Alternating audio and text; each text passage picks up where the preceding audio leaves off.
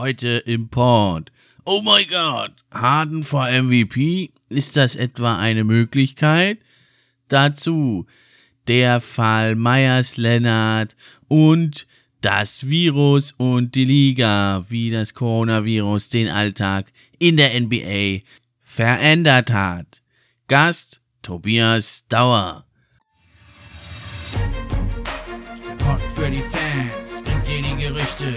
News und die Trends. Mit wechselnden Gästen, natürlich die besten, sind wir am Diskutieren. Spieler und Teams am Analysieren. Gib uns doch ein Like und drück Abonnieren.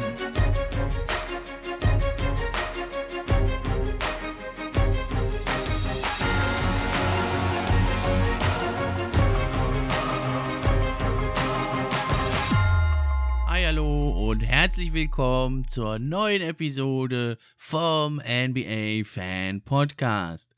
Gleich spreche ich mit meinem Gast Tobias Dauer. Erst aber mal ein paar einführende Gedanken zum MVP Award. Da ist das Thema heute. Oh mein Gott, James Harden vor MVP. Ist das denn die Möglichkeit? Ja, und man muss mittlerweile sagen, es ist eine Möglichkeit.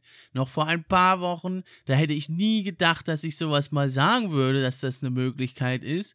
Aber jetzt hat sich so viel geändert. Gehen wir mal ein paar Wochen zurück, da schien die Welt noch in Ordnung.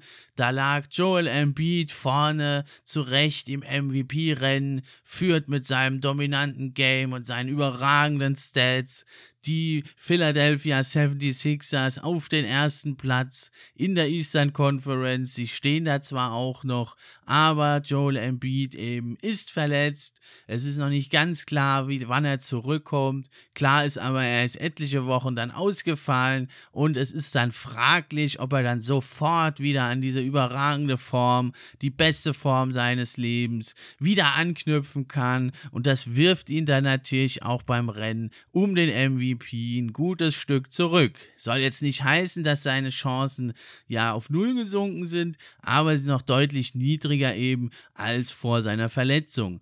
Und das ist noch nicht alles, denn der zweite Pla Platz im MVP-Rennen vor ein paar Wochen, da stand LeBron James und er hat natürlich diese Story, die Geschichte hinter sich. Er hätte schon etliche MVPs in den letzten Jahren noch mehr gewinnen können, so erzählt er das und sein Camp. Und da ist ja auch schon was Wahres dran. Und da war eben nämlich auch eine sehr gute Saison spielt, lag er da eigentlich auf dem zweiten Platz und hatte auch gute Chancen, da sich den MVP diese Saison zu angeln. Aber was ist dann passiert? Anthony Davis verletzt sich, fällt etliche Wochen raus und die Lakers sind jetzt auch schon ein Stück zurückgefallen im Ranking. Sie liegen immer noch ziemlich gut.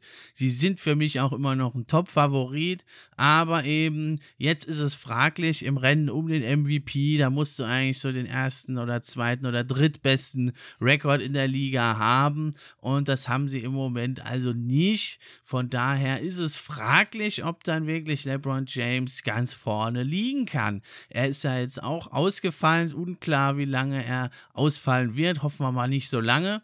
Aber eins ist klar, Anthony Davis, der fällt noch eine ganze Weile aus. Und auch bei ihm dann als Big Man, genau wie bei Joel Embiid, ist natürlich die Frage, kann er dann sofort wieder da an seine überragende Form anknüpfen und können die Lakers dann einen der Top-Plätze im Ranking, in der Liga, in der Tabelle, ja, erreichen ja, irgendwie wirkt das so ein bisschen, als hätten die Basketballgötter jetzt entschieden, alles zu tun, um einen Mann wieder eben da hochzubringen. Und das ist James Harden, der wirklich überraschend stark jetzt die Nets anführt. Aber zuerst schauen wir uns doch nochmal die anderen MVP-Kandidaten an. Zunächst mal ist da natürlich zu nennen Giannis Antetokounmpo. Rein von den Stats eine ähnlich starke Saison wie letztes Jahr, fast identische Stats. Und die letzten beiden Jahre hat er ja mit diesen Stats den MVP gewonnen. Da hatten die Bucks aber eben dann auch ja den besten Rekord in der Liga. Und das haben sie im Moment nicht. Und was natürlich vor allem gegen Giannis Antetokounmpo spricht, ist einfach das Ausscheiden und das Abschneiden in den Playoffs der letzten Jahre. Und da ist es unwahrscheinlich, dass jemand, der in der zweiten Runde mit seinem Team 4 zu 1 rasiert wird, da von den Miami Heat. Es ist unwahrscheinlich, dass so jemand einen MVP Award bekommt diese Saison, obwohl die Stats großartig sind und er die Bucks weiterhin ja anführt und zu einem der stärksten Teams in der Regular Season macht. Aber beim MVP Award zählt eben nämlich auch die Story mit. Und da halte ich es für sehr, sehr unwahrscheinlich, hatte ich schon in einem meiner letzten Pods gesagt, ich glaube, wenn MVP da, wenn Giannis da zum MVP nochmal eingreifen will, dann müsste er eher 40, 50 Punkte auflegen, dann könnte man darüber reden. Was eben auch noch da mit dazu kommt, ist, es wäre sein dritter MVP in Folge und das gab es in der Liga nur zweimal. Einmal in den 60er Jahren, Will Chamberlain ist es gelungen, dem Überathleten, dem Überathleten ist es gelungen, dreimal in Folge den MVP zu holen in den 80ern hat dann also ein anderer Spieler dieses Kunststück noch wiederholen können. Niemand Geringeres als Larry Bird, The Hick from French League. Der hat also dreimal in Folge auch den MVP gewonnen. Die beiden haben aber in diesen drei Jahren, im, im zweiten Jahr oder im ersten Jahr, auch den Titel geholt in der Liga. Und gerade Larry Bird war natürlich in den Playoffs immer stark und er ist nicht mit 4 zu 1 in der zweiten Runde rausgegangen. Und das unterscheidet eben die beiden von Janis. Deswegen ist es sehr unwahrscheinlich, dass Janis jetzt diesen dritten MVP Award in Folge einheimsen kann. Dann mit im Rennen liegen noch Nikola Jokic, der also eine fantastische Saison spielt, nach wie vor. Da hat sich eigentlich nichts geändert. Aber eben am Platz seines Teams hat sich auch nicht viel geändert. Die Denver Nuggets, zuletzt zwar im Aufwind, liegen aber noch weit entfernt von den vorderen 1 bis 3 Plätzen in der Liga. Und deswegen, wenn, wenn die Nuggets nicht ihren Rekord deutlich noch verbessern können und deutlich nach vorne kommen im Gesamtranking, dann ist es auch unwahrscheinlich, dass eben diese Fabelsaison von Nikola Jokic mit dem MVP Award belohnt wird. Ja, und das gleiche gilt für zwei andere Spieler der Western Conference, die genauso eine überragende Saison spielen. Luka Doncic und Steph Curry, die die Mavs und die Golden State Warriors da. Ja, die Fans äh, verzücken jedes Mal, wenn sie das Parkett betreten. Aber auch bei den beiden, die stehen auf den hinteren Playoff-Plätzen und da ist es sehr, sehr unwahrscheinlich, dass du einen MVP-Award bekommst. Und dasselbe gilt auch für Dame Lillard, wenn der nicht nach vorne kommt mit seinen Blazers, wird auch diese fantastische Saison von Dame nicht reichen, um den MVP Award einzuheimsen. Und genau da kommt eben James Harden ins Spiel. Er hat jetzt die Nets in Abwesenheit von Kevin Durant, der jetzt schon 15, 16 Spiele ausgefallen ist. Da hat James Harden die Brooklyn Nets auf die Schultern genommen, hat das Team getragen und hat sie zu einer Bilanz von 14 zu 2 geführt. Sie stehen eigentlich fast gleich auf mit den Philadelphia 76ers an der Spitze der Eastern Conference. Und so weist also James Harden mit seinem Team eben einen der besten Records der Liga auf, was ihn also da auch eben in der MVP-Diskussion nach oben spült und besonders beeindruckend ist eben, er macht das Ganze ohne Kevin Durant. Und natürlich, die Brooklyn Nets sind ein super Team. Und ebenfalls natürlich, er hat noch Kyrie Irving an seiner Seite. Aber die Superteams, und das sind die Brooklyn Nets mit ihren drei Superstars, wirklich, die Superteams haben halt die Stärke ihrer Superstars. Aber wenn einer eben ausfällt, dann kommt die Schwäche dieser Teams zum Tragen, nämlich dass die Rotation dahinter nicht so ganz so gut ist. Das ist bei den Brooklyn Nets etwas besser als bei anderen Superteams der früheren Jahre, wie zum Beispiel der Miami Heat mit Wayne Wade, LeBron James und Chris Bosch. Da war die Rotation noch deutlich dünner bei den Nets. Die haben ja immerhin in DeAndre Jordan, Joe Harris, Brown und jetzt zuletzt äh, mit der neuen Addition von Blake Griffin haben die einige gute Rotation-Spieler, haben jetzt natürlich nicht so einen tiefen Kader wie andere Teams, aber insgesamt ist es doch einfach James Harden, der das Team da auf seinen Schultern trägt und der jetzt dann wirklich doch auch ein Kandidat ist für den MVP Award. Ja, was legt da auf? 25,3 Punkte. Relativ wenig für ihn diese Saison. Ist er da auf dem 14. Platz. Aber dann eben 8,1 Rebounds, was ihn zu einem Top 20 Rebounder in der Liga macht. Unglaublich. Wer würde das denken? James Harden, einer der 20 besten Rebounder in der Liga. Da sieht man mal, was Motivation da ausmachen kann. Und dann natürlich die 11,2 Assists, allererste Sahne, auf dem ersten Platz in der Liga. Und das für diesen James Harden, der ja immer geschimpft wird als Ego-Player, als reiner Scorer, der seine Mitspieler nicht besser macht. Da hat er doch jetzt einige Kritiker Lügen gestraft und er hat also Estimated Wins also da gibt es so eine Statistik, da wird berechnet, wie viele zusätzliche Siege oder Niederlagen bringt ein Spieler einem Team. Da liegt er auch ganz weit vorne mit zehn Siegen, die er da ganz alleine den Brooklyn Nets bringt. Und auch beim Player Efficiency Rating, was die gesamte Effektivität eines Spielers misst, da ist er also auch auf einem guten zwölften Platz. Sehr, sehr gut für einen Guard, der viel scored. Und da muss ich jetzt mal echt sagen, ob er jetzt den MVP Award gewinnt oder nicht, hin oder her, das ist eigentlich nicht das Entscheidende. Aber was ich ganz schlimm finde, ist wirklich, die Brooklyn Nets kriegen da viel Hass, weil sie da ihre drei Superstars versammelt haben. Kann ich zwar ein Stück weit verstehen, aber es ist eben im Rahmen des Erlaubten und dann ist es irgendwo auch übertrieben, ein Team zu kritisieren für etwas, was eben erlaubt ist. Und warum sollen sie das nicht machen? Aber das andere ist, ich bin bei Gott also kein James Harden-Fan. Ich bin auch kein Fan der Harden Rockets und ich bin erst recht kein Fan der Brooklyn Nets. Aber was mich ärgert, ist, dass er immer so viel Hate kriegt, James Harden. Da heißt es dann immer sofort, ja, seine Legacy und in den Playoffs und dies und das und seine, seine Fehler, Fehler, die er hat. Das will ich auch gar nicht bestreiten. Das finde ich ist auch völlig okay, wenn es um die gesamte Legacy geht von James Harden. Da muss man sagen, er hat ein paar Mal echt versagt in den Playoffs.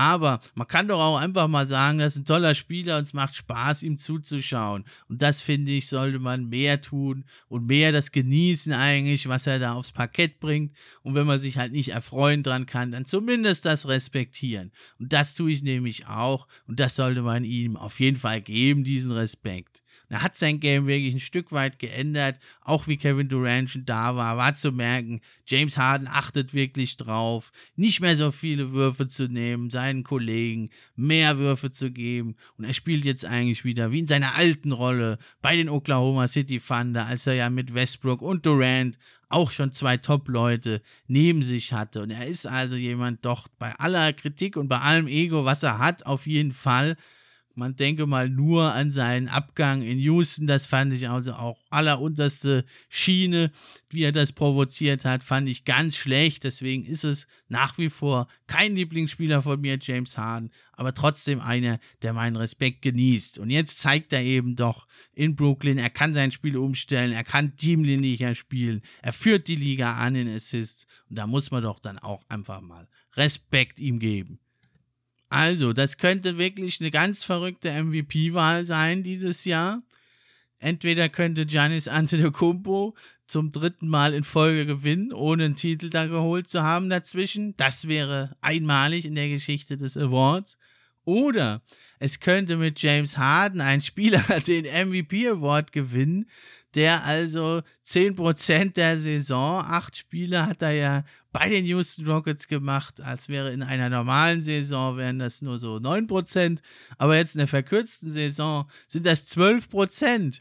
Es wäre also das erste Mal in der Geschichte der NBA, dass ein Spieler, der während der Saison getradet wird, sich den MVP Award holt und noch dazu hat er ja diese ersten acht Spiele überhaupt nicht gut gespielt, war unmotiviert, außer Form, übergewichtig Und dann war ihm teilweise die Lustlosigkeit anzumerken. Da würde ich gern mal auf einem All-Time Highlight-Tape von James Harden da ein paar seiner Pässe sehen. Ich erinnere mich da an den Pass auf John Wall, der fast ins Ausgegangen ist, der so schlampig gespielt war. Und John Wall hat den Ball gerade so noch gekriegt und warf dann James Harden einen vernichtenden Blick zu. Also das fand ich, ist schon allerhand und das wäre absolut ungewöhnlich, aber es würde irgendwie auch zu dieser ungewöhnlichen, verrückten Saison passen. Warten wir es ab, wie es sich jetzt weiterentwickelt. Wir haben gesehen, innerhalb von ein paar Wochen kann das Ganze auch schon wieder anders aussehen. Und heute ist wieder einmal Happy Hour mit Tobias Dauer.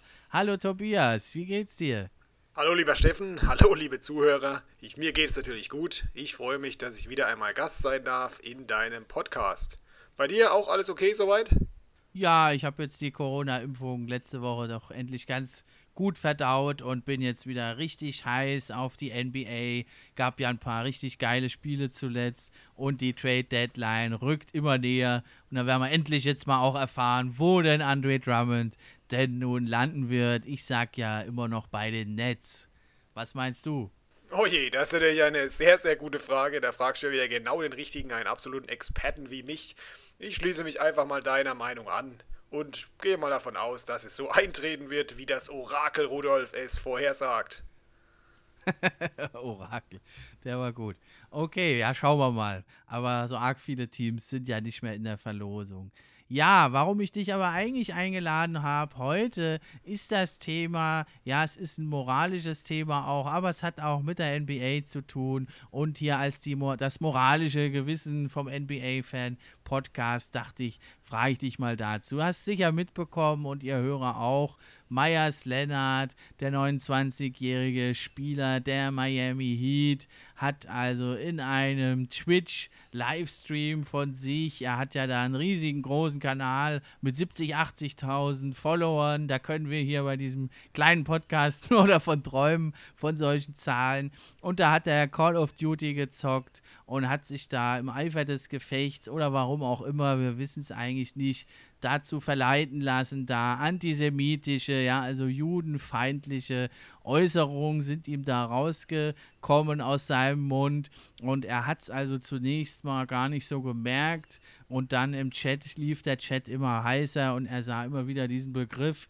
Dann hat er noch einen Anruf bekommen und dann hat er also ganz schnell den äh, Stream abgebrochen. Was sagst du denn zu diesen Vorgängen?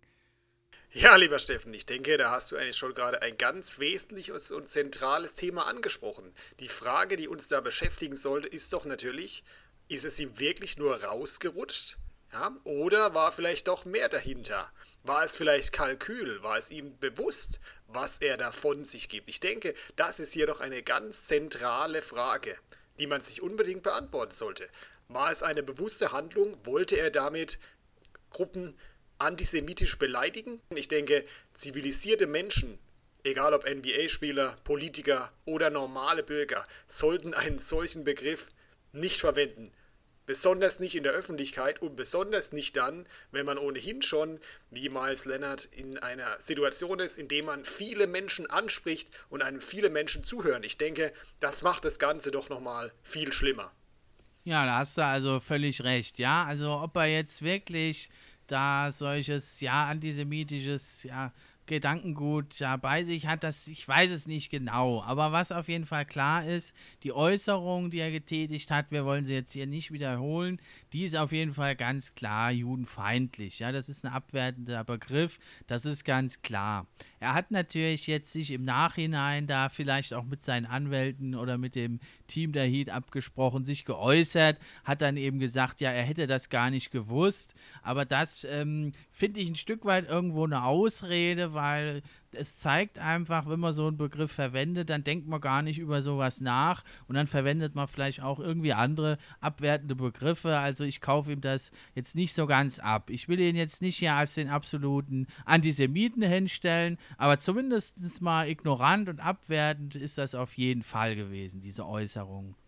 Und gerade jetzt von einem Spieler der Miami Heat, da wird ja immer die Heat-Culture gepredigt, da ist jeder willkommen, wenn er ein harter Arbeiter ist, jeder ist da akzeptiert. Der Coach der Heat, das ist ja auch ein amerikanischer Filipino zum Beispiel, Eric Spolstra, hat sich da hochgearbeitet, vom kleinen Videoanalysten zum Head Coach und gerade da in so einem Umfeld solche Äußerungen zu treffen, das ist schon ganz schöner Hammer. Und Miami ist ja nun auch eine multikulturelle Stadt, oder was meinst du? Also ich möchte zunächst mal noch auf deine eigentliche Frage eingehen, bevor ich darauf zurückkomme. Und zwar ist es doch auch durchaus interessant. Und jeder von uns weiß, im Eifer eines, äh, wenn man am Zocken ist, da kann es durchaus auch schon mal vorkommen, dass die Emotionen mit einem durchgehen. Das ist ja völlig normal. Jeder von uns würde am liebsten in bestimmten Situationen natürlich. die Tastatur in den Monitor rammen aus lauter Wut. Das ist natürlich die eine Situation, in die es, die es gibt. Ja, das kann durchaus auch mal vorkommen dass man vielleicht auch mal Schimpfwörter benutzt. Ja, aber hier reden wir nicht von Schimpfwörtern, reden hier von antisemitischen Begriffen. Und ich denke, das ist doch nochmal eine ganz andere Hausnummer. Ja, zivilisierten Menschen sollten doch solche Begriffe überhaupt gar nicht äh, bekannt sein. Zumindest geht es mir so. Ja, solche Begriffe kommen in meinem Sportjargon überhaupt nicht vor. Da kann man sich natürlich auch mal die Frage stellen, in welcher, ja, in welcher wo bewegt sich denn dieser NBA-Spieler denn eigentlich? In welchen Kreisen verkehrt er? Dass es für ihn scheinbar etwas Normales zu sein scheint, solche Begriffe zu verwenden. Das ist doch schon mal eine alles entscheidende Frage. Ja, genau, da hast du recht. Also es gibt ja genügend andere Kraftausdrücke, die man da raushauen kann, mit dem ich halt jetzt nicht jemanden direkt beleidige zum einen, das ist das eine. Und wenn du und ich jetzt irgendwie mal was zocken oder irgendwie jemand anders mit seinem Kumpel, dann ist das natürlich was völlig anderes. Wenn man da irgendwelche Kraftausdrücke um sich schmeißt, dann hört das ja sonst keiner. Ja, dann ist das zwar vielleicht auch nicht die feine Art, wenn man da äh, mal irgendwie verbal entgleist, aber zum einen sollte es eben keine anderen Menschen beleidigen, keine Gru Gruppen sowieso noch dazu. Und zum anderen machen wir das nicht vor 70, 80.000 Zuhörern. Und da hat ja eben natürlich Meyers Lennart eben dann auch eine gewisse Vorbildfunktion, weil das sind ja überwiegend junge Leute, die da zuschauen bei Twitch und dann äh, die sind, äh, haben ihn zum Vorbild sich genommen, sonst würden die sich das nicht angucken. Es gibt genügend andere Sachen, die man sich angucken kann. Die schauen das an, weil sie ihn sympathisch finden, weil sie was halten von ihm. Er macht ja sonst auch guten Content und ähm, da hat er eben noch eine extreme Vorbildfunktion. Und der Mann, der ist ja jetzt nicht irgendein 14-jähriges Kind, was da nicht weiß, was es sagt. Der ist fast 30 Jahre alt, ein erwachsener Mann. Also, lieber Steffen, die entscheidende Frage ist doch einfach, hat er das wirklich so gemeint? Meint, wie er es hier gesagt hat, oder eben nicht. Ich denke, es ist doch zumindest schon mal sehr blauäugig, über in der Öffentlichkeit, wie du eben gerade schon richtig erwähnt hast, solche Kommentare von sich zu geben. Da stellt sich mir persönlich die Frage, ist er nur, ja, ist er einfach nur etwas doof, solche Begriffe zu verwenden? War ihm das gar nicht bewusst? Oder hat er es mit Kalkül gemacht? Das ist doch hier die alles entscheidende Frage, die man sich hier stellen muss. Ja, und wenn es wirklich Berechnung wäre und Kalkül, dass seine Absicht war, damit die jüdische Bevölkerung zu diskreditieren und zu, zu diskriminieren, dann ist es doch etwas absolut, etwas absolut Abscheuliches, Verwerfliches, was in unserer heutigen Gesellschaft nirgends Platz haben sollte. Und besonders nicht bei einem Menschen, der in der Öffentlichkeit steht, der, wie du schon richtig formuliert hast, ja auch große Gruppen an, anspricht, ja, die vielleicht zu ihm aufsehen, die vielleicht diesen Begriff auch verwenden, weil sie sich sagen, hey, wenn dieser Spieler das kann, dann ist es vielleicht etwas Normales, dann tue ich das auch. Und wo führt uns das hin? Besonders in einem, in einem Land wie Amerika, was ja zutiefst gespalten ist, da jetzt noch eine solche Baustelle in Anführungszeichen aufzumachen, das halte ich für zumindest sehr, sehr gefährlich. Ja, und Miami und eben auch die Miami Heat sind eigentlich stehen für Weltoffenheit, für Integration und eben da gibt es ja einen großen Anteil von Hispanics und anderen Einwanderern, die da eigentlich gut, äh, relativ gut zusammenleben in Miami und gerade ein Heat-Player, der sollte da eigentlich ja ein bisschen sensibilisiert sein. Auf der anderen Seite nun gut, ähm, er hat jetzt auch eine Strafe erhalten. Er ist ja erstmal vorübergehend jetzt suspendiert worden, 50.000 Dollar. Gut, die kann natürlich jetzt äh, einen NBA-Spieler relativ verschmerzen.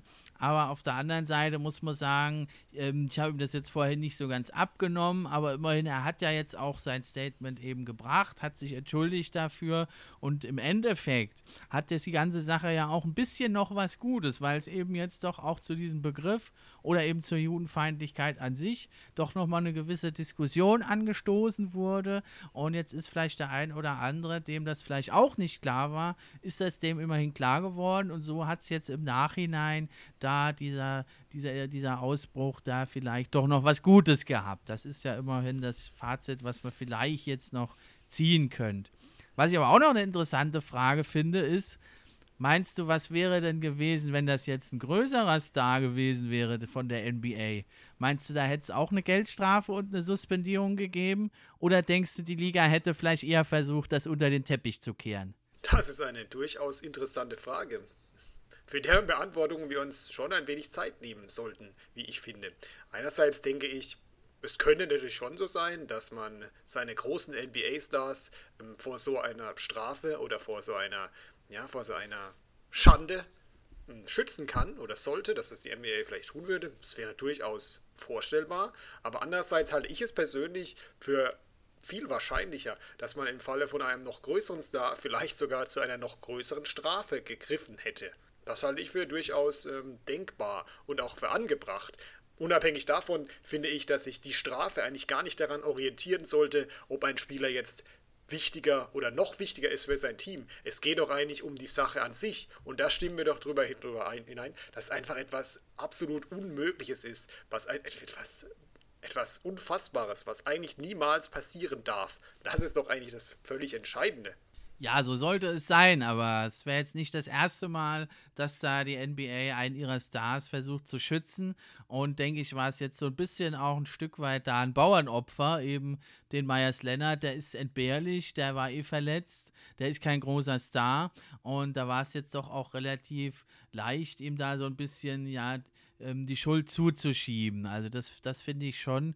Und das, da muss man der Realität eben irgendwo ins Auge sehen und sagen, er hat jetzt nicht die allergrößte Lobby in der NBA und da weiß ich nicht, wie es bei einem anderen Spieler abgelaufen wäre. Das ist, ist zwar traurig, es geht doch um die Sache an sich und wir haben hier einfach einen Spieler, der Äußerungen getätigt hat, die vorsichtig ausgedrückt, nicht in Ordnung sind. Und ich finde, dafür muss er auch bestraft werden. Aber die viel entscheidendere Frage ist doch eigentlich, wie geht man jetzt damit um? Du hast gerade eben schon einen wichtigen Punkt angesprochen. Diese ganze Situation hat sicherlich nochmal einen, einen neuen Fokus auf dieses Thema gelegt, hat nochmal die Wichtigkeit, die Bedeutsamkeit auch nochmal hervorgehoben. Das ist natürlich ein wichtiger Punkt. Aber für mich ist mindestens genauso wichtig, wie geht man denn jetzt mit diesem Spieler in der Zukunft auch um? Ja, wird es vielleicht weitere Konsequenzen geben? Wird, was passiert, wenn er nochmal in ähnliche Richtungen Verfehlungen hat? Wird er dann wieder nur zu 50.000 Dollar, was du, wie schon richtig erwähnt hast, eigentlich ein sehr, sehr kleiner Betrag ist? Oder gibt es dann ernstere Konsequenzen? Zumal wir hier von einem Spieler reden, der schon mal zumindest mit fragwürdigen Aktionen in der Vergangenheit aufgefallen ist. Das ist für mich die viel entscheidendere Frage. Also du spielst jetzt darauf an, also vor einigen Monaten war ja die Black Lives Meta-Phase und da ist ja die NBA ja wirklich auch vorangegangen, hat da ganz klar Flagge gezeigt. Deswegen war es jetzt eigentlich auch nur folgerichtig, dass die NBA da eben gegen antisemitische Äußerungen vorgeht. Ja, und da kam es ja eben zu dem Vorfall, dass dann eben viele Spieler und eben auch Trainer ja niederknieten während der Nationalhymne, die vor dem Spiel gespielt wird. Da ging halt ein Bild auch wirklich durch alle Medien, das zeigt eben, wie alle, also wirklich auf dem Bild, knien da während der Hymne und stehen nicht, was ja so ein Zeichen des Protests eben war gegen die ja, Unbe Ungleichbehandlung der Hautfarben ja in den Vereinigten Staaten. Und der Einzige, der also nicht gekniet hat, war Myers Leonard. Da wurde er auch schon ein bisschen kritisiert. Ich habe ihn damals eigentlich in Schutz genommen, weil seine Erklärung war eben, dass sein Bruder bei den Streitkräften beim Militär ist und in den USA, da hat das irgendwie natürlich einen anderen Stellenwert als bei uns. In Deutschland, wenn da jetzt dein Bruder bei der Bundeswehr ist, da würde man sagen, komm, knie dich trotzdem hin, ist egal. Aber eben in den USA, da hat man ein anderes Verhältnis zu den Streitkräften und eben auch zur Nationalhymne. Deswegen fand ich es jetzt damals an sich nicht so schlimm und habe ich ihm da seine Begründung geglaubt. Aber jetzt gab es natürlich eben diesen zweiten, wesentlich schwerwiegenderen Vorfall und dann rückt das ihn natürlich da in ein ja nicht so gutes Licht. Also ich stimme dir da wiederum absolut mit dir überein, dass man einfach ähm, ja immer auch die Umstände berücksichtigen sollte, in dem eben dieser erste in Anführungszeichen nennen wir es mal, unglückliche Aktion zusammengekommen ist. Du hast gerade eben schon angesprochen, sein Bruder ist äh, bei der Armee. In Amerika haben die Menschen einfach einen besonderen Bezug zur Armee.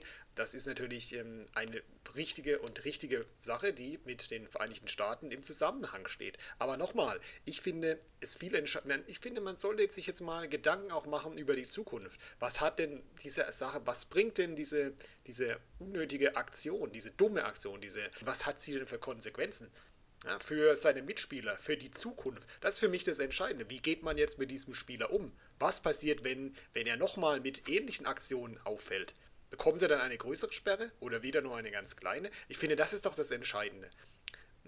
Ich finde, man darf diese Aktion nicht herunterspielen. Es war niederträchtig und absolut daneben. Da stimmen wir völlig überein. Aber das Entscheidende ist doch, er hat sich dafür entschuldigt.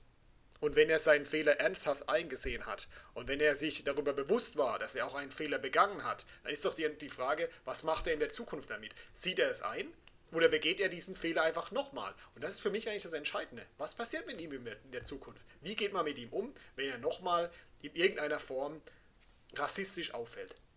Das ist für mich doch eigentlich das Entscheidende. Weil Richtig, unter den Voraussetzungen würde ich dir da wiederum, wie eigentlich immer, absolut zusprechen, zustimmen. Entschuldigung. Ich finde aber, oder ich würde mir von dem NBA einfach wünschen, dass man ihn vielleicht jetzt so auf eine Art Bewährung setzt. Und zwar lebenslang, wenn es nach mir gehen würde. Und, in, bei, und wenn ein, nochmal eine Verfehlung in dieser oder ähnlicher Art auftreten würde, dann würde ich mir einfach wünschen, dass man dann mit aller Härte zugreift und zuschlägt und nicht nur ihm mit einer, verzeih mir den Ausdruck, sehr lächerlichen Geldstrafe einfach abspeist. Ich finde, solche Ausdrücke haben im Wiederholungsfall drastische Maßnahmen mit sich zu ziehen. Und ich spreche hier einfach von, einer, von einem Ausschluss lebenslang für die komplette NBA im Wiederholungsfall. Ja, also da denke ich, muss man gar nicht groß rumreden. Wenn sowas nochmal passiert, gibt es kein Team in der Liga, was ihn da noch weiter beschäftigen wird. Es ist ja sogar schon fraglich jetzt, ob er überhaupt noch eine Zukunft hat in der NBA.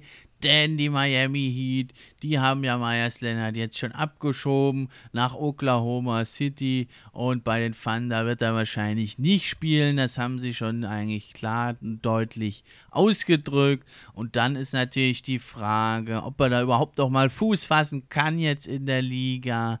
Das wird also interessant sein zu verfolgen, welches Team da jetzt nochmal ihm vielleicht eine Chance gibt oder ob es das jetzt wirklich schon war mit der NBA. Das wäre dann natürlich schon ziemlich krass. Aber das Mitleid hält sich halt ein Stück weit auch in Grenzen. Aber gut, es ist natürlich dann nun schon also mehr als nur die 50.000 Dollar Strafe. Das war also auch das Höchstmaß, was man da für solche Äußerungen abseits vom Spielfeld bekommen kann. Daraus erklärt sich das auch, dass es nur in Anführungszeichen 50.000 Dollar waren. Aber es sind natürlich jetzt schon teurer zu stehen gekommen. Zum einen durch den Trade und zum anderen haben auch mehrere Firmen, die ihn da bei Twitch mit ihm zusammengearbeitet haben, jetzt die Zusammenarbeit beendet. Also warten wir es mal ab, was die Zukunft da bringt für Meyers Lennart. Okay, jetzt wollte ich noch kurz mit dir über ein anderes Thema sprechen. Das kursiert ja jetzt immer wieder so hinter den Kulissen. Es gibt ja immer diese berühmten Sources, ja, die Quellen, die da verraten auch immer, wer wohin wechselt und was so abgeht und wer unzufrieden ist in seinem Team. Und diese Sources, die, diese Quellen haben jetzt auch gesagt, viele Spieler haben also mentale Probleme mit dieser Saison, mit dem ganzen Drumherum. Nun ja, ich kann mir gut vorstellen, dass es mit Sicherheit NBA-Spieler gibt, die mit dieser schwierigen Situation äh, Probleme haben. Es ist doch ganz normal. Wir reden hier zwar von, von gestandenen NBA-Superstars und Vollzeitprofis, aber letzten Endes sind sie doch alle gemeinsam nämlich eines, und zwar Menschen. Und wenn wir mal unsere, in unsere selbst, in unsere aktuelle Situation schauen, auch für uns Menschen, für gewöhnliche Menschen, ist diese Isolation doch etwas sehr Unangenehmes, etwas schwer zu handelndes, etwas Bedrückendes, was uns, was uns fertig macht.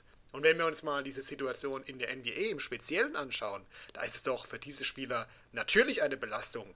Ja, sie müssen wochenlang sind sie on the road auf der Reisen, sehen ihre Familie nicht, müssen ständig ähm, in der Angst leben, infiziert zu sein, weiß doch, Basketball ist trotz aller Körperlosigkeit natürlich ein, eine Sportart, in der man miteinander in Kontakt kommt und so verbreitet sich doch dieses Virus. Natürlich werden sie ständig getestet, aber diese Stars müssen immer mit der Angst leben, dass sie sich selbst mit diesem Virus infizieren. Und die Wahrscheinlichkeit ist natürlich viel größer wie bei uns. Und dieser Druck, ich denke, der löst sicherlich in Sportlern schon was aus. Und wenn der Kopf erstmal beginnt nachzudenken, dann hat das wiederum natürlich auch Auswirkungen auf die Leistungsfähigkeit. Besonders bei einem derart leistungsorientierten Spitzensport, wie er in der NBA abgeliefert wird. Ja, ich würde das jetzt auch nicht abtun, so als Gejammer von Millionären. Ich meine, das sind sie Millionäre, aber eben äh, sind es eben schon auch Menschen und Arbeitnehmer irgendwo auch. Und gucken wir uns das mal an. Ich meine, welcher Arbeitnehmer würde da in so eine Bubble gehen, drei Monate weg von der Familie? Das war schon mal das eine für die Playoff-Teams und die da noch in der Bubble mit dabei waren. Die waren ja erstmal schon da, auch aus ihrem normalen Leben rausgerissen. Zwar da in Sicherheit immerhin, aber irgendwo auch ja in so einem Lager irgendwie da untergebracht und hat ja auch nicht jeder da seine Top-Leistung abrufen können. Und dann kommt natürlich dazu eine ganz kurze Off-Season. Und dann geht es direkt wieder los hier mit einem pickepacke vollen Kalender. Und dann hast du natürlich in der NBA immer schon diese Reisestrapazen und das ganze Bliblablo. Aber was so halt jetzt noch dazu kommt, ist das ganze Corona-Protokoll. Wer schon mal diesen Corona-Test gemacht hat, ja, der weiß, wie unangenehm das ist. Jetzt stell dir vor, du musst fast oder du musst jeden Tag eigentlich so einen Test machen. Das ist natürlich schon ganz schön ätzend. Dann immer mit Maske rumlaufen, immer noch dieser Gefahr ausgesetzt zu sein. Ja, einige Spieler sind ja trotzdem dann infiziert gewesen. Da war der Test zu spät. Da saß dann zum Beispiel, äh, sitzt er dann plötzlich neben einem Infizierten, muss selber Angst haben, dass du krank wirst. Und dann kommt natürlich noch dazu, NBA wird nun mal also in der Halle gespielt, Basketball. Und dann ist natürlich die Ansteckungsgefahr noch viel größer als jetzt da beim Fußball oder beim Football. Da haben sie ihre Helme auf, ihre Visiere auf. Und das ist zwar ein Kontaktsport, aber das ist auch nur ganz kurz der Kontakt.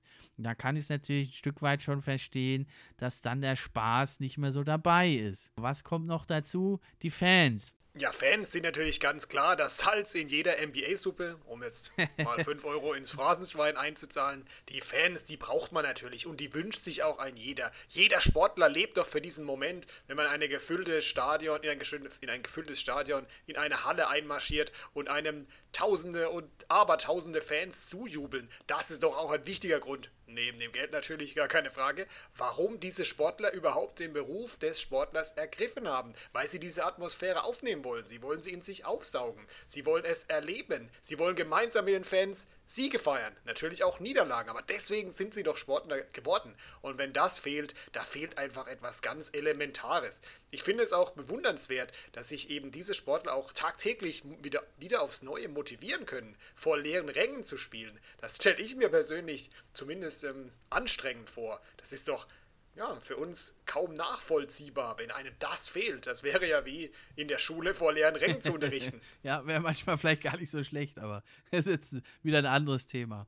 Ja, also wenn man es mal zusammenfasst, das Drumherum ist nicht mehr so schön. Dazu kommen aber noch dann viele negative Erscheinungen, die eigene Sorge, die ständigen Tests, das ganze Prozedere drumherum ist ziemlich ätzend. Und dann kommt natürlich auch noch dazu, und das sollte man nicht unterschätzen, ist die persönliche Betroffenheit. Etliche Spieler waren schon infiziert oder waren halt mehrere Tage in Quarantäne, Dennis Schröder, Embiid und, und, und. Und das ist natürlich auch keine Situation, die muss, schöne Situation. Und die muss natürlich auch erstmal wegstecken. Und dann kannst du dir natürlich das Allerschlimmste passieren, dass du in deinem Umfeld, ja, ist natürlich dieses Beispiel, was immer zitiert wird, Carl Anthony Towns, der da wirklich mehrere Familienmitglieder verloren hat, die gestorben sind. Und dann ist er selber noch erkrankt und das will man sich ja gar nicht vorstellen, was das mit jemandem macht. Und dann eben wieder zurückzukommen und dann wieder die voll mit vollem Einsatz da zu sein und 100% Leistung abzurufen, sonst heißt es gleich wieder, ah, der Millionär, der bringt seine Leistung nicht. Also das muss man dann auch erstmal schaffen. Und die NBA ist ja irgendwo auch eine kleine Community, eine Familie und da hat jeder Freunde vom College, von der Highschool, die kennen sich teilweise viele, viele Jahre lang, die Spieler und dann steckst du das auch nicht so locker weg von, wenn von deinem Mitspieler oder von deinem früheren Mitspieler und guten Bekannten und Freund da äh, Leute umkommen oder schwer erkrankt sind und dann bricht dir ja da auch was weg oder du musst eben dann auch dich mental oder sonst wie kümmern natürlich um die Person. Und das ist ja so all sowas, was eben dazu kommt, wie bei uns ganz normalen Leuten auch. Nur wir sitzen halt im Homeoffice und sind dem Ganzen nicht so ausgesetzt. Und die NBA-Spieler, die müssen ja da nun einfach durch und die müssen halt auf dem Court stehen. Oder man macht es halt wie Kyrie Irving, verschwindet einfach mal für ein paar Spiele. Ne? Aber selbst das finde ich in dieser Situation, wer weiß, was ihn da geplagt hat. Und selbst das kann ich dann verstehen. Natürlich hätte er halt sein Team informieren sollen, aber nur gut, sei es drum. Ich sehe das genau wie du, da hast du natürlich völlig recht. Natürlich kann man sagen, warum heulen denn diese Superstars jetzt hier rum? Die verdienen alle zig Millionen, die können sich doch dann auch ein schönes, davon ein schönes Leben machen. Aber wir vergessen immer eine Sache und die halte ich für ganz zentral. Wir reden ja hier nicht von irgendeiner Grippe, sondern eine, von einer Pandemie, die schon Tausende und Abertausende Menschen das Leben gekostet hat. Und eine Sache, die kann sie auch kein NBA-Star dieser Welt kaufen, nämlich Gesundheit. Und das ist doch das, was wir alle wollen. Ich denke, jeder Sportler würde doch seine komplette Sportkarriere gegen Gesundheit eintauschen. So geht es mir zumindest. Und das ist doch das, was gerade eben für viele dieser Sportler tagtäglich auf dem, Leben, auf dem Spiel steht. Ja, und zwar viel mehr, als wir gewöhnliche Menschen uns das vorstellen können. Wir haben die Möglichkeit, einfach zu Hause zu bleiben, ins Homeoffice zu gehen oder einfach versuchen, mit möglichst wenigen Menschen in Kontakt zu kommen. Aber ein NBA-Spieler auf diesem Niveau, der kann das eben nicht. Und dazu kommen natürlich noch all die Strapazen, die du gerade eben angesprochen hast. Und ich denke, das wirkt sich natürlich auch negativ auf die Leistungsfähigkeit aus und baut natürlich auch in jeglicher Hinsicht Druck auf die Spieler aus. Und dass sie dann natürlich nicht locker lässig spielen können und vielleicht auch mal Phasen haben, in denen es nicht ganz so gut läuft. Ich denke, das ist nur eins, nämlich menschlich. Und das sollte jeder von uns auch bewusst sein, wenn wir mal dran denken und uns überlegen, warum spielt denn dieser oder jener Spieler heute eigentlich so schlecht? Weil diese ganzen Faktoren doch sehr belastend sind für die Spieler.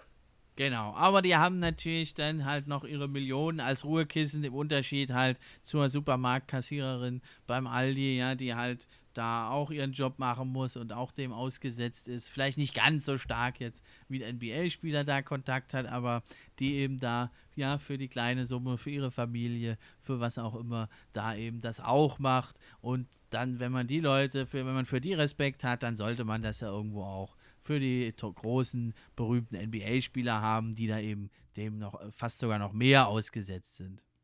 Okay, Tobias, dann äh, freut es mich, dass du heute da warst. Wir sind dann auch schon wieder am Ende angelangt und ich habe mich wirklich gefreut, mit dir wieder mal zu diskutieren. Hier zwar um ein nicht ganz so basketballaffine Themen, aber eben rund um die NBA, was da gerade so abgeht.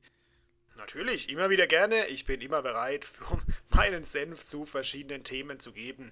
Absolut. Ich freue mich schon aufs nächste Mal, lieber Steffen. Also mach's gut, bis zum nächsten Mal. Ciao. Tschüss, Steffen. Tschüss, alle Fans vom NBA Podcast. Dran denken, Like da lassen, abonnieren. The show must go on. Das war's also für heute vom NBA Fan Podcast. Euer Gastgeber Steffen Rudolph verabschiedet sich. Ich wünsche euch eine gute Woche und schaltet auch wieder ein am Mittwoch. Da geht es dann natürlich um die Trade Deadline. Welche Trades hat es schon gegeben? Welche Trades könnten noch dazu kommen? Schaltet auch dann wieder ein. Macht's gut, ich bin raus. Pod für die Fans dir die Gerüchte, die News und die Trends. Mit wechselnden Gästen, natürlich die besten, sind wir am Diskutieren. Spieler und Teams am Analysieren. Gib uns doch ein Like und drück Abonnieren.